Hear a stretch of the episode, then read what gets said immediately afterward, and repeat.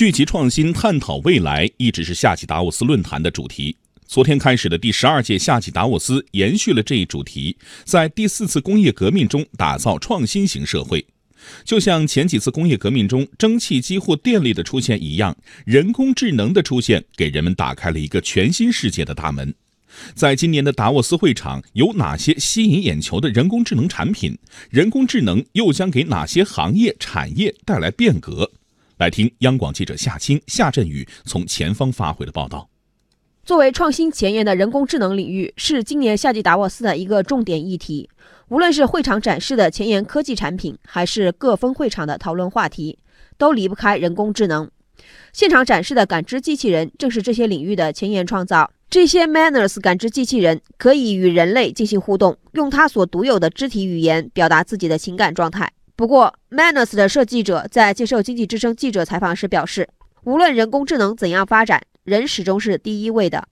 So artificial intelligence.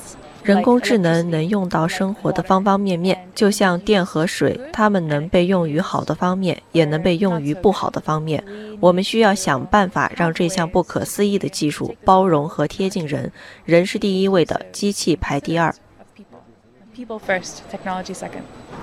从今年夏季达沃斯论坛上人工智能的前沿产品来看，越来越多的人工智能贴近普通人的生活。在这次的论坛上，有一款语音识别系统，可以通过每个人的声音判断这个人当前的身体状况，还能判断性格，甚至知道你说的话是不是真话。研发者美国卡耐基梅隆大学的研究员 Rita 介绍，这款系统目前研发的主要用途在医疗和安全方面。这意味着未来的某一天，你在拨打急救电话或者报警电话时，接听的可能是人工智能。The AI now. 人工智能就是第四次工业革命浪潮，这是我们作为拥有机器的社会所发展的必然。借助于计算机，现在我们能够做我们以前做不到的事情。就像第三次工业革命之前，我们不能走得很远，但是后来有了飞机，我们便能想去哪儿就去哪儿。数据显示，到二零二二年，人工智能企业的市场估值将达到三点九万亿。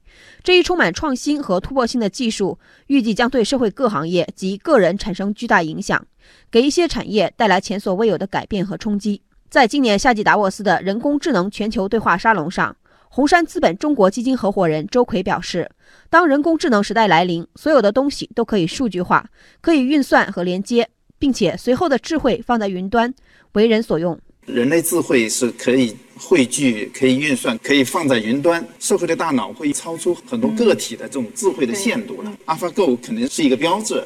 东软集团董事长刘继仁说：“人工智能技术的发展能够提高医疗体系的运营效率，降低成本。他把他的方法论变成了算法，把他的方案变成了连接。通过这样的情况，使得最好的经验、最佳的实践能够走到。”最偏远的地区、最贫穷的地区，我认为这是人工智能未来最应该发挥的作用。